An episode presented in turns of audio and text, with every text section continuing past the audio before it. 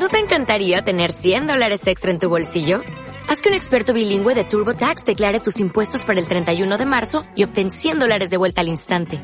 Porque no importa cuáles hayan sido tus logros del año pasado, TurboTax hace que cuenten.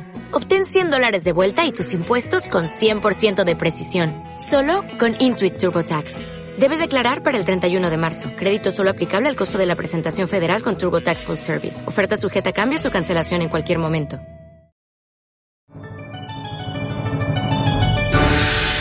Pensamientos cortos tienen la virtud de condensar una reflexión. Ayudan a que uno no se olvide y pueda todo lo que uno dice meterse en poquitas palabras. Incluso les digo, son como pequeñas píldoras que uno da. Y eso ayuda mucho porque a veces uno no puede desarrollar una larga idea, pero uno da un pensamiento y eso queda grabado. Estos pensamientos son para empezar a entrar en clima, ¿eh? para que las neuronas nuestras empiecen a, a volver a estar acá. Empiezo con una que me encanta, que es de Robin Sharma, de un libro que ustedes ya conocen, que se llama El monje que vendió la Ferrari, ¿sí? Pero este, este libro tiene esta, esta frase que dice así, y un día, dice así él, y un día decidí, y un día decidí no pasar más tiempo ganándome la vida, y un día decidí no pasar más tiempo ganándome la vida, sino invertir mucho más tiempo y energía, sino invertir mucho más tiempo y energía en crear mi vida, en crear mi vida. Y un día decidí no pasar más tiempo ganándome la vida, sino invertir mucho más tiempo y energía en crear mi vida. La persona que vive desde el ego se trata de ganar la vida. La persona que vive desde la conciencia busca crear su vida. Busca tratar de hacer de su vida una obra de arte, una joya, de eso se trata. Por eso yo les voy a pedir a ustedes que cuando termine ya mañana pasado, pasen todo en limpio, pásenlo en limpio. Yo tengo la esperanza, creo que sí, que todo lo que he dicho va a terminar estando en un audio y lo van a poder escuchar, Dios quiera, en otro momento, ¿no es cierto? Así. Ah, bueno, buenísimo, eso, bien. Una vez en, en Venezuela me dice una señora, mire, yo a usted lo tengo en la cocina de mi casa. Digo, ¿cómo hice para estar ahí? Me dice, yo me pongo a cocinar y lo pongo a usted en el CD y yo me escucho todo, me dice. Y a veces está bueno volver a escucharlo. No, no, olvídense del mensajero, olvídense del mensajero. Lo importante es el mensaje. Y yo hago lo mismo, ¿eh? Yo pongo en el auto a veces un CD de alguien que me parece muy adecuado y lo escucho una varias veces. Y suele pasar de que lo que al escucharlo por segunda o tercera vez me doy cuenta de cosas que no escuché la primera. Así que les recomiendo que lo hagan para eso, ¿eh? para tratar de que se fije. Y algo muy importante, al pasar en limpio las cosas, al pasarlo todo ordenada y ponerla con, con letra linda, eso se fija dentro nuestro, se va como guardando adentro. Y tengo la esperanza, repito, que ustedes esos pensamientos los puedan decir casi de memoria a otros, a sus hijos, en familia, en una reunión. El otro hace, no me hace, ¿me entienden? Lo importante no es si pierdes o si ganas, sino que no pierdas las ganas. Esas cosas tienen que salir así, ¿entienden? Tienen que tenerlas adentro incorporadas porque la vida a veces, o la providencia a veces, te pone en una situación que una frase dicha en ese momento, a ese amigo, en esa reunión, era justo lo que hacía falta para comenzar un diálogo distinto. Para no hablar de cosas banales, de pronto dijiste eso y la gente se enganchó. Entonces, hay cosas que uno tiene que ir grabándolas para tratar de poder decirlas en los momentos adecuados. Y junto con eso, este pensamiento que es un poquito más profundo. ¿Listo? Atención. Lo voy a decir y lo voy a explicar, pero dice así. Cuanto más integres tus sombras, cuanto más integres tus sombras, menos se te manifestará, menos se te manifestarán en forma de destino.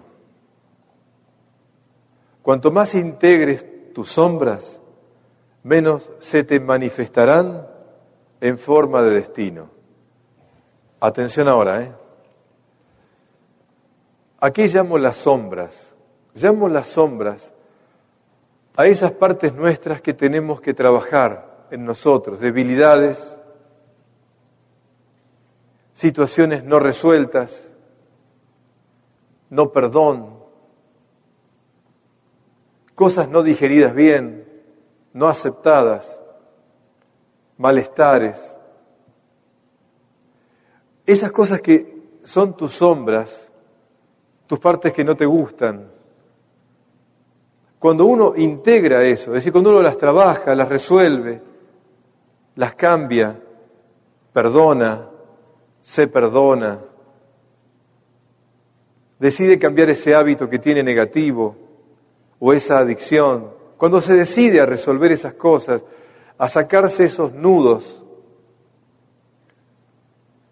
evitamos que la vida nos lo ponga adelante a través de situaciones. Muchas situaciones que nos pasan en la vida nos vienen a nosotros para que resolvamos lo que nosotros a veces no lo hacemos por nosotros mismos. Entonces la vida nos pone una situación donde tenemos que enfrentarnos con el problema ese, con esa dificultad, para que la resolvamos.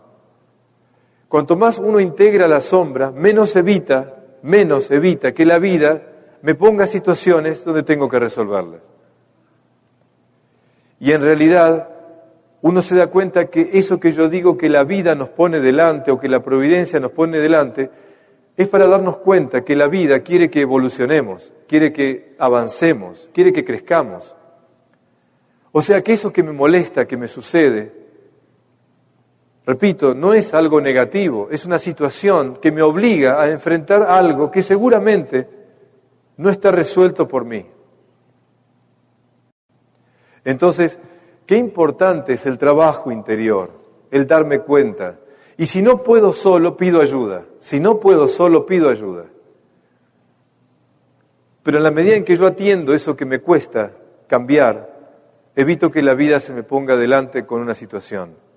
Generalmente, generalmente, por la experiencia de mi edad, cuando uno atendió las cosas estando bien, siempre es mejor que resolverlas cuando algo sucede negativo, porque uno ahí tiene la obligación de atenderlo, pero está mal, está pasando una mala situación. Con lo cual te invito a cada uno, te invito a cada uno, que te mires, y al conocerte, revisa qué cosa uno, qué cosas uno tiene que cambiar. Y cuando uno se anima a eso, evita que la vida nos ponga situaciones. Entonces, esta frase es para eso. Es para entender, entender el valor del trabajo personal. Estos dos pensamientos entonces que nos ayuden a iniciar. Vamos a comenzar. Lo primero que quiero decirles, ahora sí les hablo más a los líderes que son, ya no solamente a las personas, sino a los que tienen personas a su cargo, ¿sí?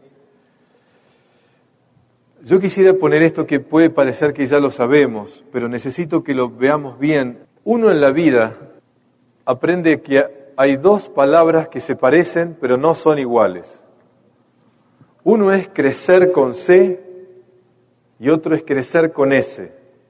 En realidad crecer con ese no existe, lo estoy inventando, pero para que entiendan. Crecer con C es algo que vamos a vivir todos, porque es algo propio de la vida. La vida siempre va creciendo y vamos creciendo. Y vamos creciendo físicamente y nuestra vida va desarrollándose y vamos creciendo. En el horizonte de nuestra vida, querámoslo o no, la vida crece y aparecen las canas, las arrugas, el cuerpo empieza a cambiar, es parte de la ley de la vida. La vida siempre crece biológicamente. Y ese crecer lo pongo con C y eso es inevitable. Y está bueno. Pero crecer con ese depende de mí. Crecer con ese significa crecer mi ser, atender mi ser, crecer en mi ser personal. Y eso no sucede con el paso de los años, como dije antes. Eso sucede si uno se compromete con uno mismo. Quiere decir que puedo crecer en edad y no crecer interiormente. Esa es la diferencia. De modo que para crecer interiormente, tengo que comprometerme conmigo en invertir en mí, invertir en mí tiempo, energía, para poder trabajar en mi interior. Dentro de esta organización, como de otras, ¿eh? hay algunas cosas claves. Miren, acuérdense, pensar, sentir y actuar. Normalmente en las organizaciones existe lo que se llama la capacitación. Pero quiero que le pongamos realmente valor a las palabras. La palabra capacitación en realidad es adquirir habilidades para desarrollar un negocio o una actividad. Entonces, capacitarse siempre tiene sentido de acción. ¿Cómo hago este negocio? ¿Cómo lo hago? ¿Cómo presento este producto? ¿Cómo presento la organización para que otros se integren? La capacitación tiene que ver con la voluntad, con, con trabajar lo que tengo que hacer con H. La capacitación va más al hacer. Eso es capacitarse. Y usamos mal las palabras, por eso quiero ponerlo bien. Otra cosa es la instrucción. Y la instrucción tiene que ver con la mente, tiene que ver con el pensamiento tiene que ver con las ideas. Entonces sí, cuando leo un libro del negocio me estoy instruyendo sobre cosas que tienen que ver con, las, con cualidades, con, cosas que tengo que trabajar en mí, en el sentido de eh, eh, cómo realizar el marketing, cómo manejarme frente a las situaciones. Tiene que ver con conocer, por ejemplo, conocer los productos, y saber qué productos estoy ofreciendo, me tengo que instruir, tengo que leer sobre eso. Tengo que, si yo quiero ofrecer el negocio a alguien, tengo que saber muy bien cómo hacerlo, implica también conocimiento teórico. Ese conocimiento teórico lo llamamos instrucción. Periódicamente hacemos convenciones y en las convenciones aparece lo que se llama la motivación. Y la motivación está buena, y vienen oradores que tienen la habilidad de hacernos reír y llorar al mismo tiempo. Yo a veces cuando voy a una convención y se presenta alguien, a veces algunos, que te matás de la risa o te hacen llorar de emoción. Son esas personas que te motivan. Y la motivación tiene que ver con el corazón, ¿ven? A veces necesitamos que alguien nos motive. Y nos motivan a veces con esa risa, nos hacen gritar, levantar las manos, hacer payasadas, pero todo nos encanta. Nuestro niño interior está feliz. Y necesitamos que venga alguien y nos haga eso. Y en las convenciones un buen motivador realmente está bueno. ¿Por qué? Porque es como una arenga de que vamos chicos, vamos. Y entonces uno... A veces hay motivadores que no son de ese tipo que estoy diciendo, sino que viene un diamante de otro lugar y te cuenta su vida, te cuenta su vida y cómo llegaron a Diamante. Acabo de estar en Argentina, en la Convención Nacional de Argentina, y vinieron dos motivadores que me da pena haberme olvidado el nombre. Y son de Venezuela. Él es ciego. Así que sí. Ahí está. Elio, Elio y. Les mando un saludo a ellos que están allá. Así que vamos. Yo también aplaudo. ¡Qué joyas! ¡Qué diamantes! ¡Qué joyas! No qué diamantes por el pin qué joyas de persona, qué diamantes de persona. Nos hicieron llorar a todos y por supuesto él no buscaba que lloremos, pero llorábamos todos.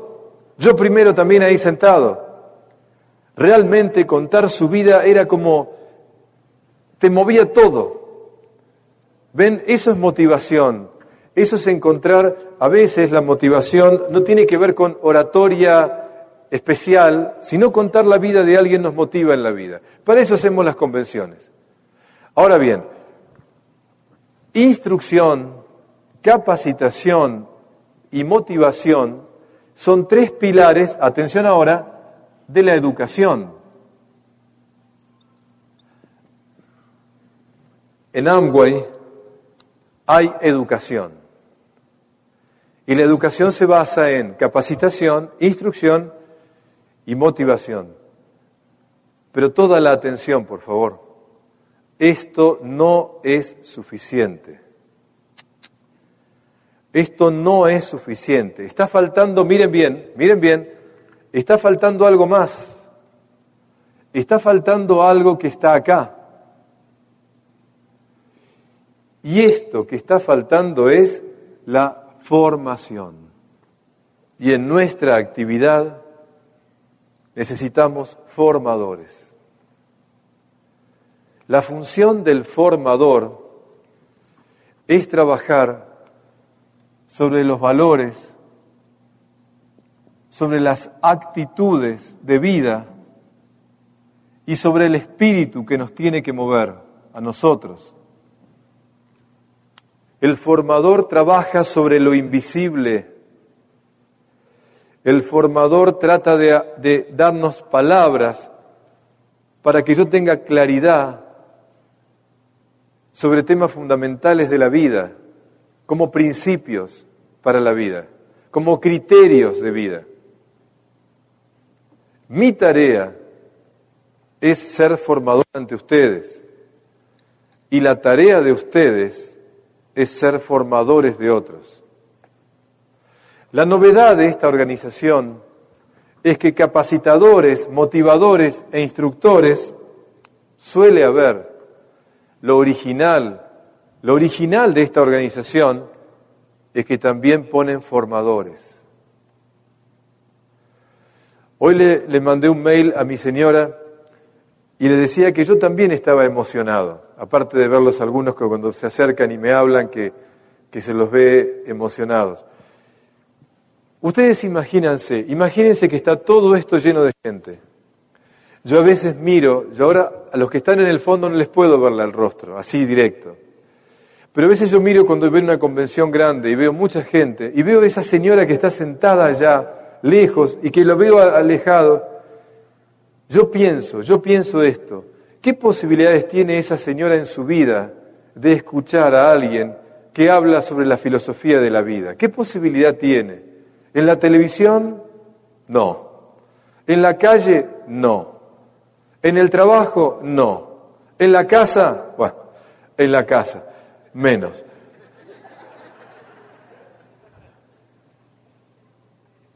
¿Dónde tiene posibilidad de escuchar eso?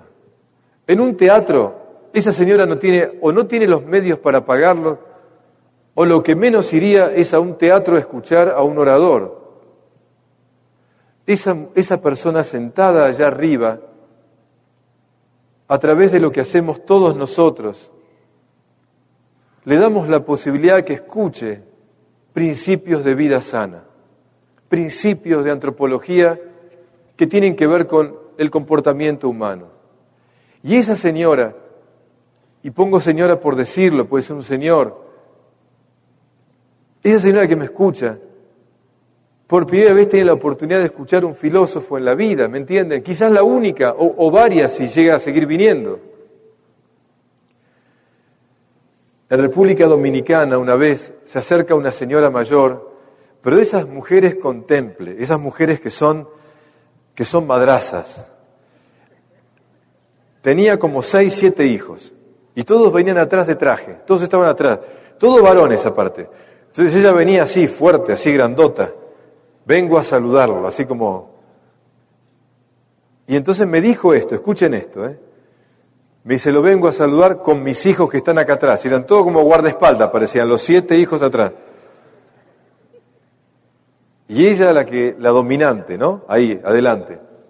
Me dice, lo vengo a felicitar. Y me daba la mano y me apretaba la mano. No me abrazó, me daba la mano así como... Me dice, lo vengo a felicitar. ¿Sabe por qué? Porque necesitamos que venga gente como usted. Porque yo no tengo la, instrucción, la, la capacidad de enseñarles a mis hijos lo que usted dice. Entonces los obligué a que vinieran.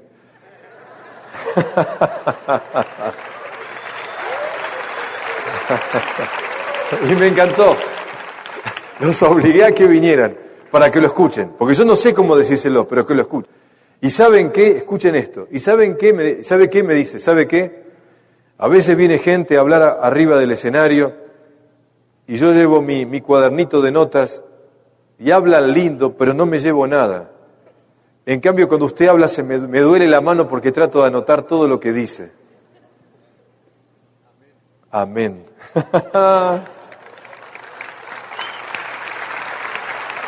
Trato de anotar todo lo que dice. Se me llenaron los ojos de lágrimas, porque esa mujer no tiene instrucción, pero es una mujer sabia. Es una mujer sabia. Y ella encontró en este, en este sistema nuestro la posibilidad de dar educación a sus hijos. Pero ahora entendamos algo. La educación no es instrucción. La educación no es capacitación. La educación no es motivación. La educación es todo esto. Pero la educación, atención ahora, atención ahora, la formación ocupa un lugar central, porque hace al espíritu de lo que hacemos. Por lo tanto, damas y caballeros, todos ustedes tienen que ser capacitadores, instructores, motivadores pero sobre todo, sean conmigo, por favor, formadores. Eso es lo que hace falta, ¿me entienden? Y, ahora a los que están adelante de todos y los que están cerquita, porque son los que, los que más han hecho esfuerzo para llegar aquí y han trabajado a su interior. Ustedes tienen que ser excelentes formadores. Y llegar a diamante es llegar a ser grandes formadores. Por supuesto, sean grandes empresarios, pero sobre todo, por favor, necesitamos formadores. No hay en el mundo muchos formadores. Instructores hay muchos, capacitadores hay muchos, motivadores muy buenos hay algunos pero formadores es más difícil, porque el formador tiene que hacer un trabajo de nutrirse interiormente mucho para poder dar al otro un alimento nutritivo para su vida. Y nunca se olviden algo, un formador jamás busca convencer a nadie. El formador solamente muestra al otro lo que cree que le puede servir, nada más. El formador muestra, no busca convencer. Cuidado con equivocarse en esto. Formar a nuestros hijos no es convencerlos. Formar a nuestros hijos es mostrarles lo que nosotros creemos que es mejor para ellos.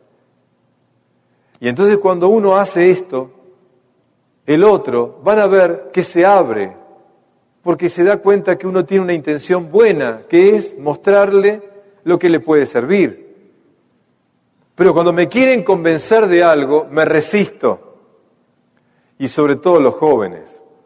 Cuando viene alguien a querer convencer a un joven, los jóvenes enseguida se cierran porque les molesta que alguien venga a quererlos convencer. Y peor todavía, cuando el que viene a convencer dice, soy tu padre, soy tu madre, no sirve, no sirve, eso es inmadurez. Lo que yo tengo que lograr que el otro adhiera no es porque soy su padre, sino porque lo que estoy diciendo es valioso, nada más. Si de esta jornada ustedes se van de aquí con muchas cosas y las viven, no es porque yo, yo quise convencer a nadie, sino porque ustedes sienten que lo que estoy diciendo es valioso y vale la pena vivirlo. ¿Me entienden? Gracias.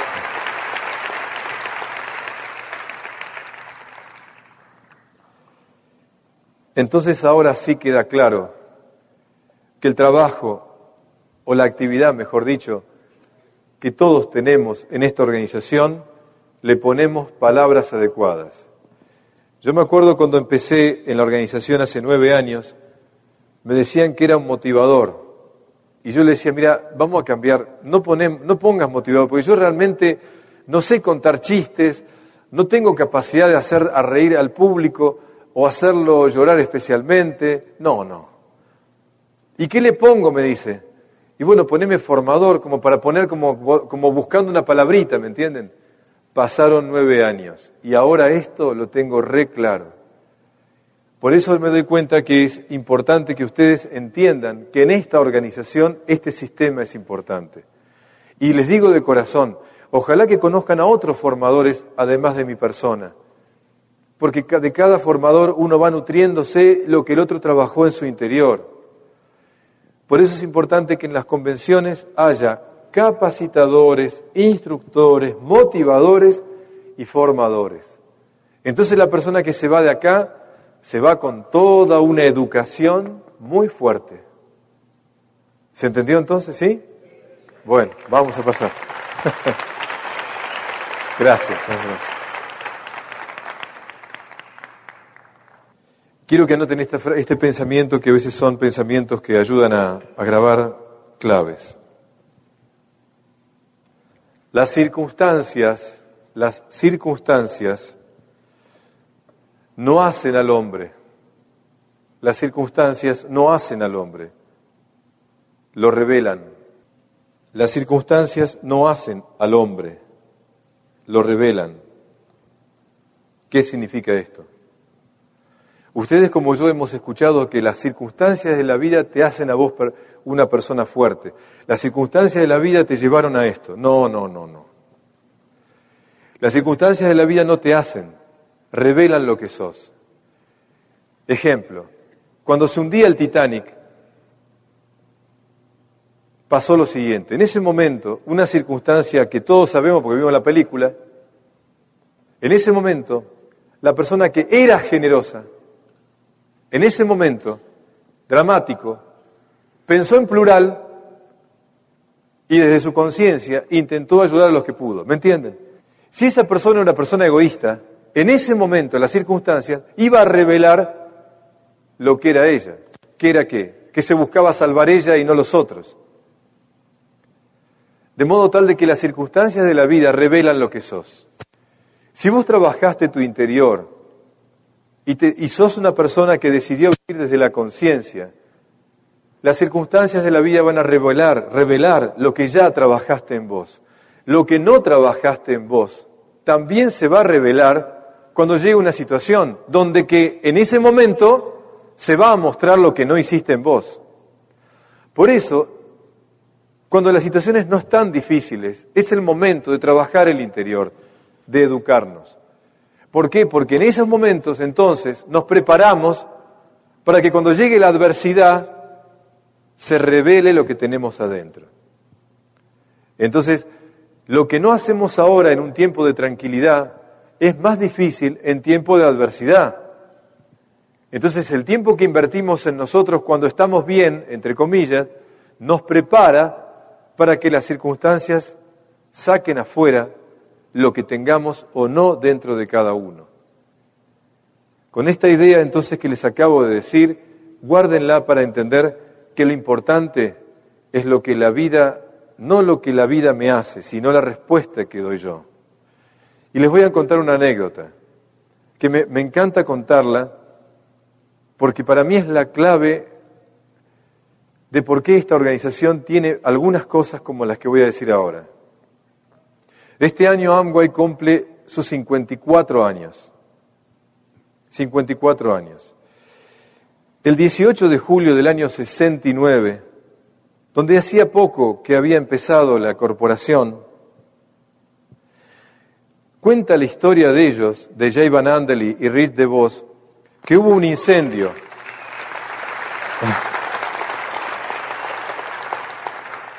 ...18 de julio del 69. Ellos cuentan que hubo un incendio, habían empezado todo, tenían todo, tenían todo el material que habían logrado, o sea, ya había empezado a, a marchar la organización. Y tenían todo ya armándose, y de pronto un incendio empieza a quemar todos los papeles, todo lo que tenían en ese momento, sus máquinas de escribir, no había computadora, y todo lo que tenían empezó a quemarse. Y Jay Van Andel le dice a Rich DeVos esto, olvídense de los papeles, saquen a la gente. Olvídense de los papeles, saquen a la gente. Y cuenta Rich DeVos que ese amigo suyo cuando le dice, olvídate de los papeles, saquen a la gente, él se dio cuenta que lo que le importaba en el fondo son las personas. Lo que importan son las personas, no los papeles. Y eso que él dijo en ese momento, que a Rich de Vos le llegó mucho, que su amigo dijera, no importan los papeles, saquen a las personas.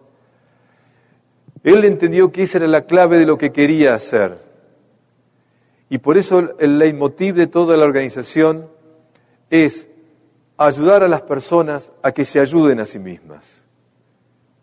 Ayudar a las personas a que se ayuden a sí mismas. Y él entendió que hacer un negocio como este, a partir de lo que dijo su amigo en ese incendio, ¿ven? En esa circunstancia, lo que esa circunstancia reveló es que lo que importaban eran las personas, no los papeles, las máquinas o el dinero que estaba dentro. Ayudar a las personas a que las personas se ayuden a sí mismas. ¿Se entiende, no?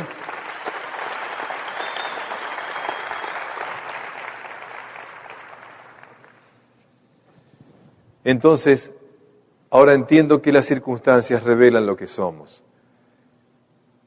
Entonces ahí uno se da cuenta qué es lo importante y qué no es lo importante. Y les cuento un secreto. Hay veces que yo escucho a una persona decir esta frase, me interesa tu prosperidad, me interesa tu prosperidad. Suena horrible. Eso de me interesa tu prosperidad es como me interesa que te vaya bien porque si te va bien me va bien a mí, ¿me entienden? Otra frase un poquito mejor es, yo tengo interés en vos. Yo tengo interés en tu persona. Suena mejor, pero todavía está ahí. No, dijemos, no digamos esto, me interesa tu prosperidad, tengo interés en vos. No digan nunca eso. Digamos, me importás como persona. Me importás como persona. Entonces, como me importás como persona, te ofrezco esto. Como me importás como persona, quiero tu bien. Como me importás como persona, más allá que estés mucho o poco tiempo conmigo, el tiempo que estemos, estoy a tu servicio.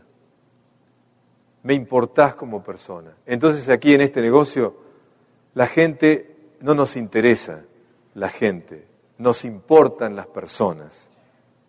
Y esa diferencia tiene que notarse en tu palabra y en tu presencia.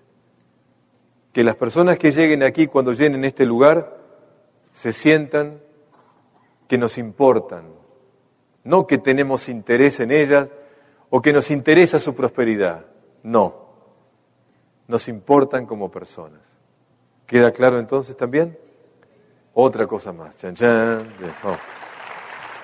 Vamos a entrar ahora en un tema delicado y esto necesito toda la atención porque no se suele hablar de esto y está detrás de escena. Cuando tuvimos el día con los diamantes, este tema salió y hay algunos ejercicios que van a ser en cascada para que todos lo puedan hacer y trabajar. Vamos a hablar de un tema que no lo voy a poder agotar, obviamente, pero sí necesito tratar de que le vayamos dando forma profundamente. Y de lo que quiero hablar es de las creencias. ¿Qué son las creencias? Y tengo que tratar de hablar de esto, porque las creencias están en nosotros, en un lugar interior nuestro, que es nuestro subconsciente, están debajo de escena. Y muchas veces esa creencia que está en nosotros, en ese lugar que yo llamo el subconsciente nos impide avanzar en la vida, en todos los rubros, ¿eh? en todas las cosas. Las creencias son afirmaciones terminantes que subyacen en nuestra conciencia, que se instalan ahí y marcan nuestro comportamiento. Y esas creencias se transforman en mandatos. internos que tenemos que impiden la libertad, que disminuyen nuestra vibración y que incluso lo que provocan es limitar nuestra vida. La creencia que se mete en nuestra vida, que está detrás de escena, nos se apodera de nosotros, se apodera de nuestra libertad y lamentablemente no nos deja avanzar. Voy a decir una que es muy fácil para que me entiendan. Yo no sirvo para ser diamante. Yo no, no sé lo suficiente. Yo soy mujer. Escuchen esto, ¿eh? Escuchen esto. No sé si me va, a ir bien. Yo soy mujer para este negocio. Eh, creencias que he escuchado yo no puedo, a mí siempre me va mal. Yo no soy como mi hermano que tiene capacidades. A mí me falta tal cosa o tal otra. Las creencias están detrás. Y si yo creo que no sirvo, que no puedo, que no sé, si yo tengo creencias de mí limitantes en la vida, nunca voy a alcanzar las metas que quiero. Las creencias lamentablemente se instalan en nosotros, lamentablemente a veces, porque en casa los padres se encargaron de eso. Ejemplo, vos no traigas nada porque no sabés, decirle a tu hermano que lo traiga porque a vos se te cae todo, vos no servís para eso. Vos no servís para eso. Vos sos débil, deja que tu hermana sabe porque ella es fuerte, vos sos débil. Vos sos débil. ¿Me entiendes lo que digo? Y se mete adentro mío la idea de que yo soy débil.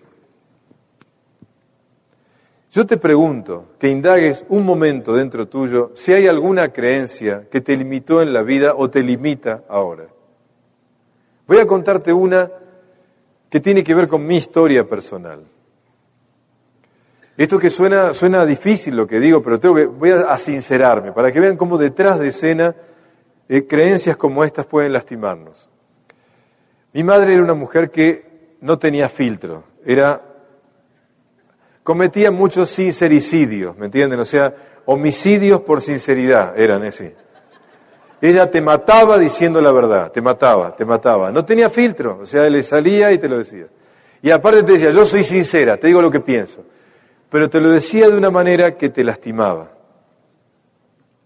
Los quiero hacer reír, no soy motivador, pero quiero hacerlos reír, ¿eh? ¿de acuerdo? Así me río yo también. Teníamos, mi hermano tenía en ese momento 16 años y yo 19. Mi hermano trae a su, a su nueva noviecita a casa y hacía como cuatro meses que había dejado el anterior. Mi hermano tenía, le gustaba mucho, bueno. Y entonces llega a casa con la nueva noviecita y mi madre, ¿qué le dice? Escuchen esto, le dice, apenas, apenas entra, le dice, no sé qué te vio mi hijo, no sos linda como la anterior, pero debes tener algún valor. La pobre chica se puso colorada y la queríamos matar mi hermano y yo. Entonces le dice, mira, quiero que sepas, yo soy sincera, vos linda no sos, debes tener algo porque te eligió por algo, pero linda no sos, aparte vestirte no te vestís muy bien, pero de todas maneras, por algo, hasta que nos conozcamos, quiero que sepas cómo soy.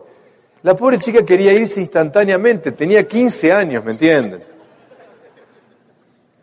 Pero ella era sincera, ¿me entienden? Era sincera. En un momento de rabia, teniendo yo más o menos 16, 17 años, en un momento de rabia de ella, llegó a decirme esto. Miren, lo que hace una mamá sin darse cuenta. ¿eh?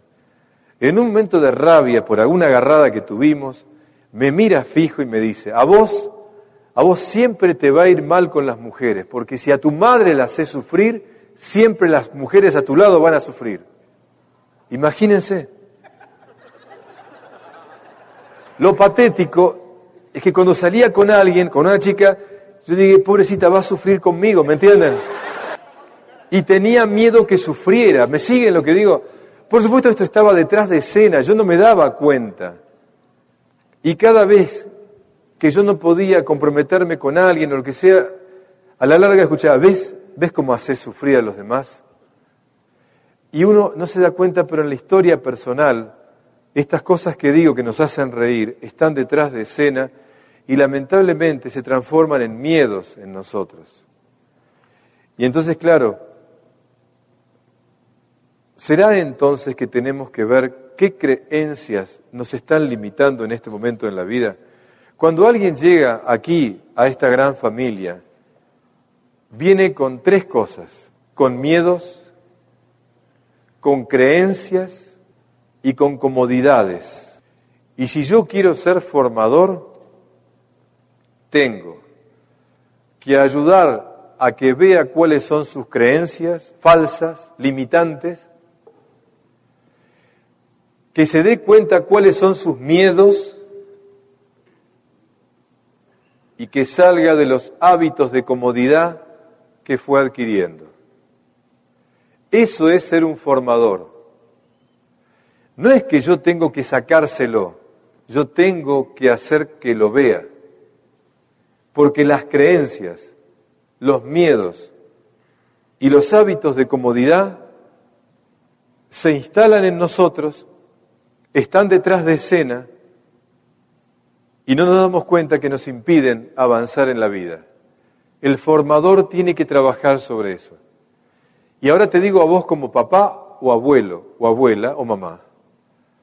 Educar a nuestros hijos, educar a los hijos, es ayudarles a que no se instalen creencias en ellos, de que no pueden, de que no sirven, de que no es como el primo o el hermano o quien sea, que no se compare, acuérdense, que no se compare, ayudar a que no tenga creencias limitantes en la vida, eso es educar a un hijo o a un nieto, educar a ellos es también ayudarles a que vean sus miedos y los enfrenten. Y también ayudar a que vean los hábitos de comodidad que pueden tener y que lamentablemente les impiden crecer. Eso es educar a alguien. Entonces ahora sí, cuando llegan personas al negocio, sepamos que los enemigos del negocio no son la competencia, son los miedos las creencias y la comodidad. Entonces el, el, tema que tenemos que trabajar es sobre las creencias. Entonces ahora les pido que me sigan atentamente porque necesito que entiendan cómo se generan las creencias, cómo se generan. Y cuando hable de esto, seguro que estoy hablando de, de cada uno de los que estamos presentes, porque se van a reconocer. Y cuando lleguen a darse cuenta, alguno de lo que estamos aquí, de lo que digo, les dejo la tarea para el hogar de que hable con quien quiera de lo que voy a poner acá. Vamos a empezar. ¿Cómo se generan las creencias en la vida de una persona? Toda creencia empieza con un dolor. Esto es muy importante que lo entendamos. Los dolores generan creencias. Los dolores vienen siempre por tres cosas. El dolor me puede venir por lo que por lo que yo hice. El dolor puede venir por lo que me hicieron, lo que me hicieron o lo que me hizo el otro. Y el dolor puede venir por lo que me faltó. He aquí las tres razones propias del dolor en la condición humana. Me duele haber hecho esto, me duele lo que me hicieron o me duele lo que me faltó. El dolor por lo que hice, si no lo supero bien y se instala, me va a generar la culpa, que ya hable. El dolor que me provocó lo que el otro me hizo, si no lo supero, si me quedo instalado, me genera, a ver qué era, el, bien, muy bien, el rencor. El rencor está generado por el dolor que el otro me causó. Y el dolor que me queda dentro por lo que me faltó materialmente, afectivamente, me va a generar, si yo se instala eso en mí, se transforma en una necesidad. Y entonces la necesidad es por una carencia. El rencor es por no poder perdonar. Y la culpa es por no perdonarme. Culpa, rencor y necesidades instaladas están detrás de escena en mi vida. Por supuesto que si yo limpio las culpas, limpio los rencores y limpio la necesidad, soy libre. Pero justamente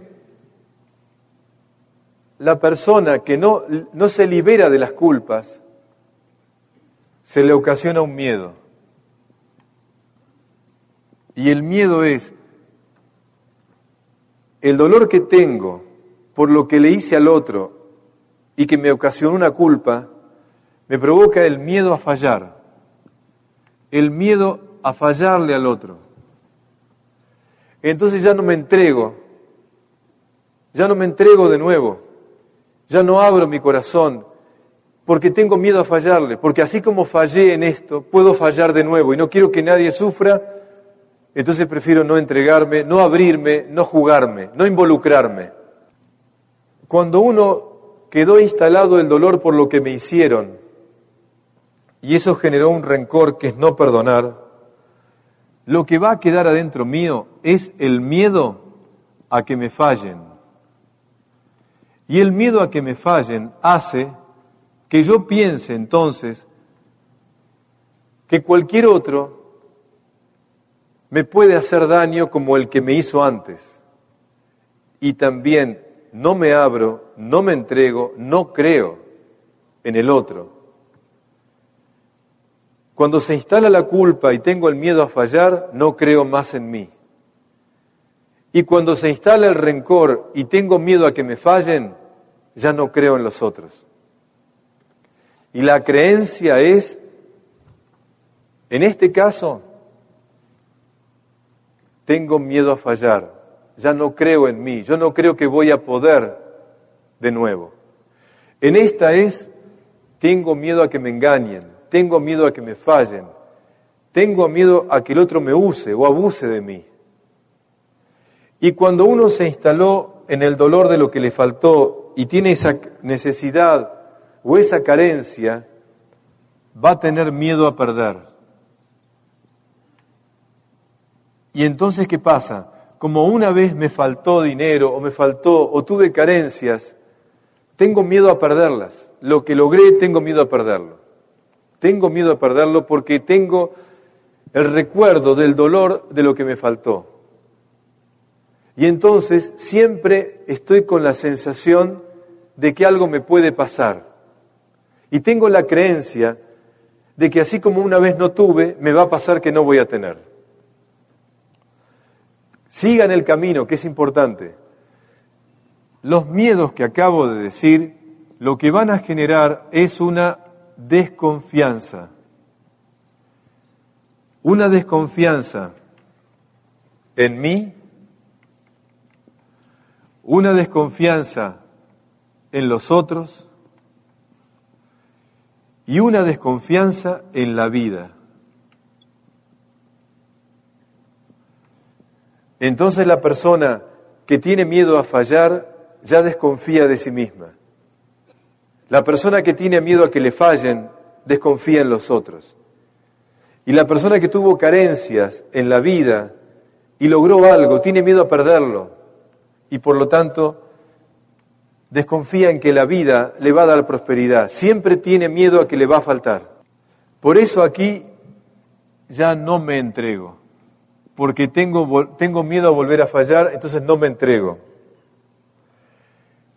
La persona que tiene miedo a que le fallen, ya no creo en los demás y tengo la creencia que me van a fallar, que me van a engañar. Y cuando vos le presentás el negocio a alguien, si la persona está trabada por una creencia de esta, te está escuchando, pero tiene adentro de ella, tiene guardada la creencia de que esta persona me va a engañar.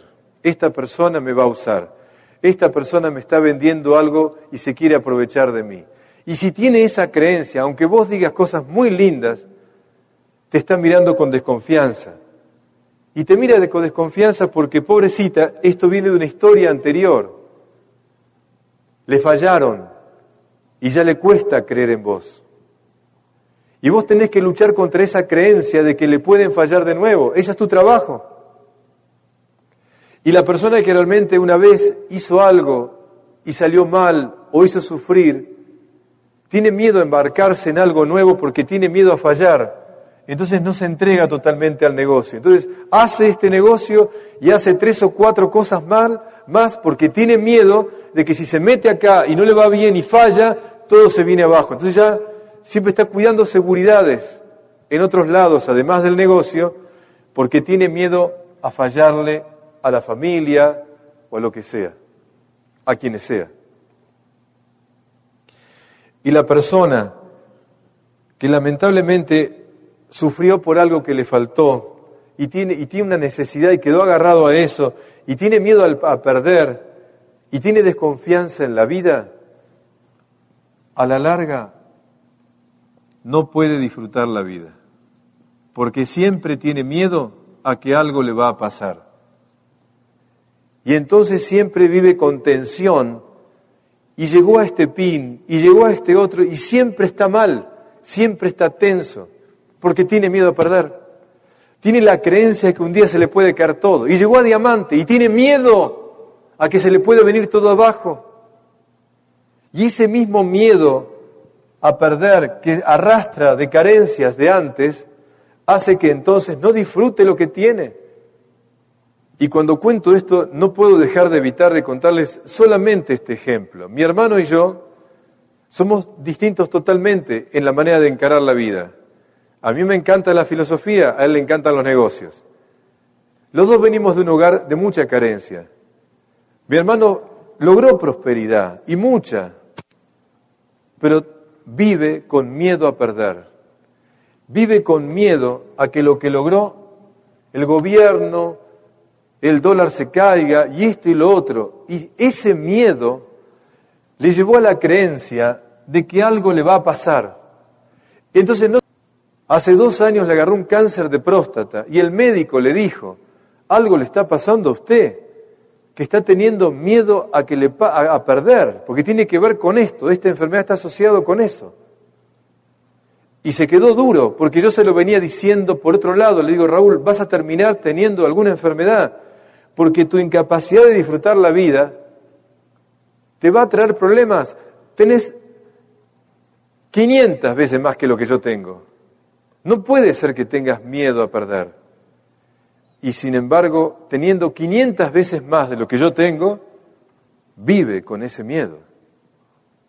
Y entonces uno se da cuenta que aunque tenga mil veces más, el problema es que si no sale de la creencia de que la vida lo puede sorprender y puede perder todo, nunca va a disfrutar la vida, ¿me entienden?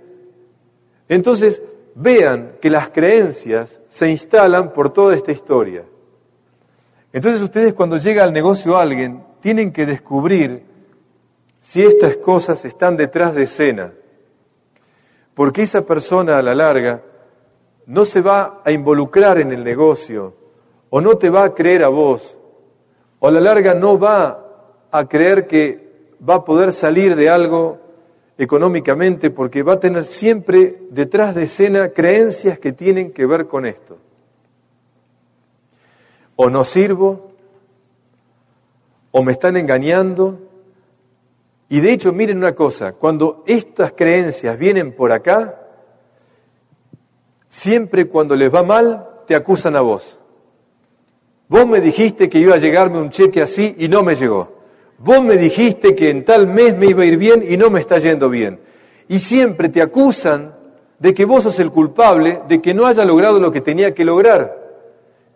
Porque siempre en el fondo tiene miedo a que lo engañen. Entonces cuando él no logra lo que tiene que lograr, en vez de pensar qué hice o qué no hice yo mal, o qué hice mal o qué no hice, te acusa a vos porque en el fondo la creencia es, me engañó me engañó, no me dijo todo, me faltó información, etcétera, etcétera.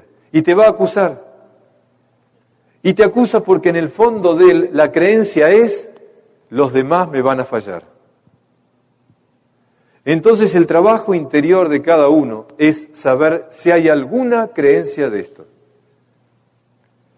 Y de hecho muchas veces, en el último caso, en las creencias que viene por necesidad, estas personas a la larga siempre sienten que pueden perder y no disfrutan lo suficiente y se aferran al tener. Y cuando las cosas no les salen en el, en el, en el plan que se habían trazado, porque el ego quiere controlar, estas personas a la larga también te acusan, también te acusan, porque sienten que vos de alguna manera hiciste que no, no, no los ayudaste lo suficiente para que llegaran a eso.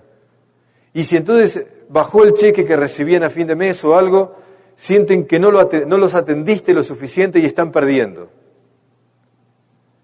Con lo cual, descubrir cuáles son las creencias que están detrás es un arte, pero es una tarea que tenemos que aprender.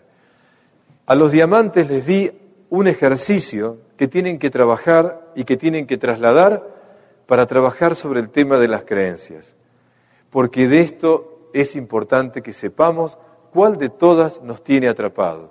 En el caso mío que yo les conté de mi familia, de mi madre, yo cada vez que salía con una chica, adentro mío era, va a sufrir. ¿Me entienden cómo es? Esta chica va a terminar sufriendo. Y claro, yo estaba tratando de hacer todo bien para que no sufra. Y así no funciona. Porque uno se termina sobreadaptando para que el otro no sufra. ¿Ven?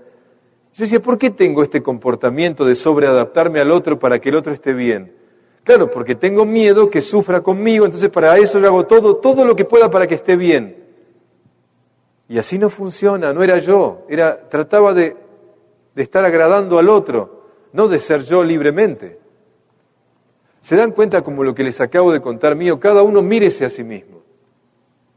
Y si andás por la vida con miedo a fallar, a miedo a que te fallen, o a miedo a perder, a la larga va a ser muy difícil que seas feliz. Soy claro, ¿no es cierto en esto? ¿Sí?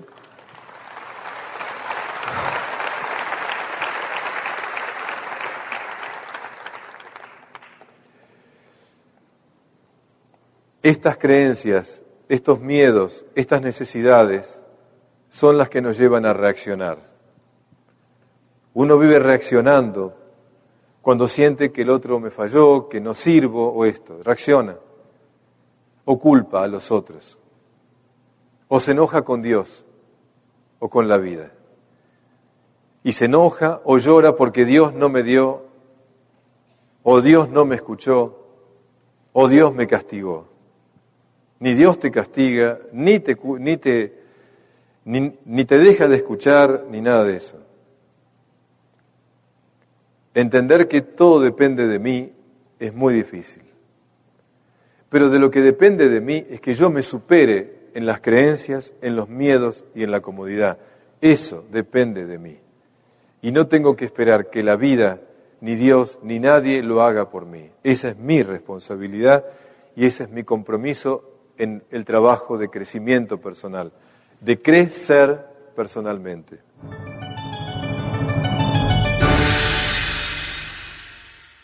Aunque el enfoque y técnicas aquí sugeridas han sido de gran ayuda para otros, nadie puede garantizar que el enfoque y técnicas funcionarán para usted. Creemos que las ideas aquí presentadas lo ayudarán en el desarrollo de un negocio fuerte y rentable. Además, queremos recalcar que en este negocio el éxito solo viene con el trabajo duro. El éxito representado en este perfil puede reflejar ingresos de otras fuentes, tales como ganancias de la venta de materiales de desarrollo personal u otras inversiones de negocios.